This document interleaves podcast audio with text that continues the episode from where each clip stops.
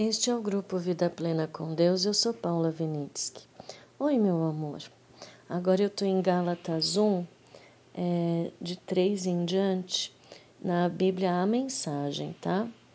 Então aqui é, Paulo está falando assim que é, quero saudá-los com as belas palavras, graça e paz são belas, pois nos lembram como Jesus Cristo nos resgatou do mundo maligno em que vivemos quando se ofereceu em sacrifício por nossos pecados. A vontade de Deus é que experimentemos esse resgate. Glória a Deus para sempre. Amém. Aqui é interessante porque ele saudou os, o, o povo da cidade de Gálatas, né? Falando as, as belas palavras graça e paz, né? Shalom para os. É, Paulo era judeu, então foi escrito em grego, mas shalom não era só paz, né? É um conjunto, é um pacote de saúde, prosperidade, é, estar bem, é, é, é, é, tipo assim, quando você pensa em você, você tá bem? Daí a gente fala, ah, eu tô bem, mas em tal parte da minha vida, tá, eu tô com esse problema, né? A gente geralmente é, vê a nossa a vida da gente com várias facetas, né? Então o Shalom ele englobava muitas facetas, né? Ele era para você se sentir em paz é, com amplitude e não só a paz de não estar com barulho do lado ou a paz de, sabe, circunstancial. Era uma coisa íntegra, Ele, ela abrangia vários aspectos da vida, né? E a graça, ela é, é uma coisa que só vem de Deus, né?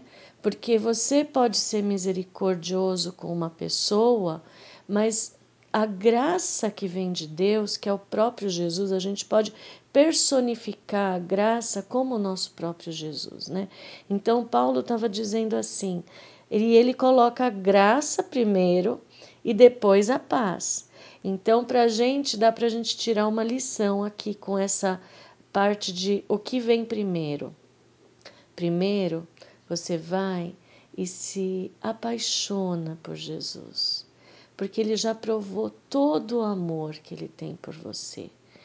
Ele te ama de uma maneira tão especial. Outro dia eu estava meditando, que esses dias eu fiquei sem falar, eu acabei meditando muito. É, são fases na vida da gente, né? Que a gente tem hora que fala demais, tem hora que fica quieto, né? E eu estava vendo um programa assim que estava passando na TV que tinha uma pessoa que ela comprou um item de. Era uma coisa assim que, para mim, era feio até. Tava até quebradinho, sabe? Um objeto assim que você olha e fala assim: nossa, que coisa esquisita para alguém querer comprar, né? Só que daí é, teve um leilão e, film, e daí a pessoa que conseguiu arrematar aquele leilão você tinha que ver a felicidade dela comprar aquela coisinha que eu achei tão feia e que tava até quebradinho assim, a pintura já tava, porque era coisa antiga, né? E quando filmaram a mulher que, que deu o último lance, porque foi concorrido aquele objeto, sabe? E daí, quando filmaram para ela falar, né, que ela tinha comprado, ela pegou e falou assim: Olha, eu estou tão feliz porque eu consegui comprar este objeto porque era o que faltava na minha coleção. Daí veio um tchan assim na minha cabeça, né?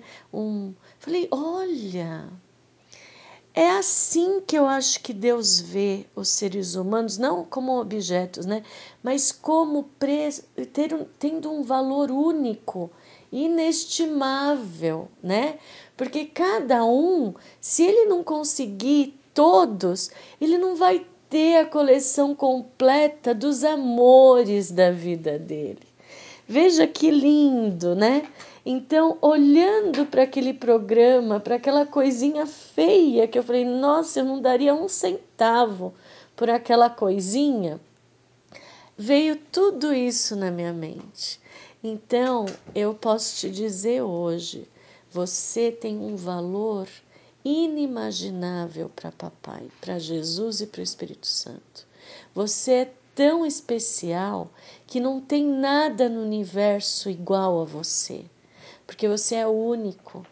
Nós somos únicos, amados imensamente. Então nós temos que ter a certeza desse amor por nós. E eu tenho a certeza que papai não quer perder ninguém, porque o amor dele é grande o suficiente para amar a todos nós, para ter é, para querer ter a família toda reunida, né?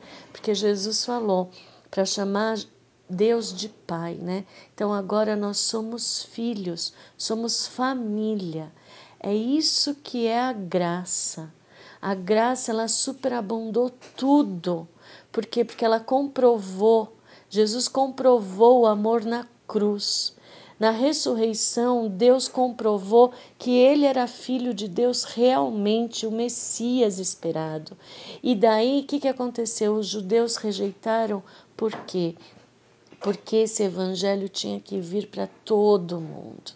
Então, pense, a sua vida é um testemunho de que Jesus é o Filho de Deus. Por quê? Porque Ele é que providenciou tudo. E hoje o Espírito Santo nos capacita pela graça. Se você não gosta de alguma coisa, de fazer alguma coisa, peça para o Espírito Santo.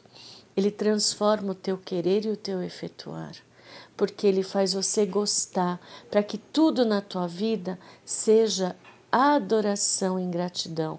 Você olha para trás e fala: Nossa, olha, eu sofria tanto para fazer tal coisa e agora eu pus na mão de Jesus, do Espírito Santo e de Papai e eles me fizeram gostar de fazer aquilo, entende? E é nos mínimos detalhes que eles querem nos ajudar. Tem um escritor que fala que até na unha encravada, né? Então, é, são em todos os detalhes, tá? Então, que graça e paz. Depois que você aceitou a graça, que você entendeu todo esse amor e você não quer mais sair da presença deles, não quer mais ter uma vida independente deles, você quer ser uma criança dependendo tudo deles, então a paz vem. E a paz não é só paz, é shalom. É o pacote. Assim como a graça é um pacote, a shalom é um pacote. Por quê? Porque eles querem a gente inteiros nisso.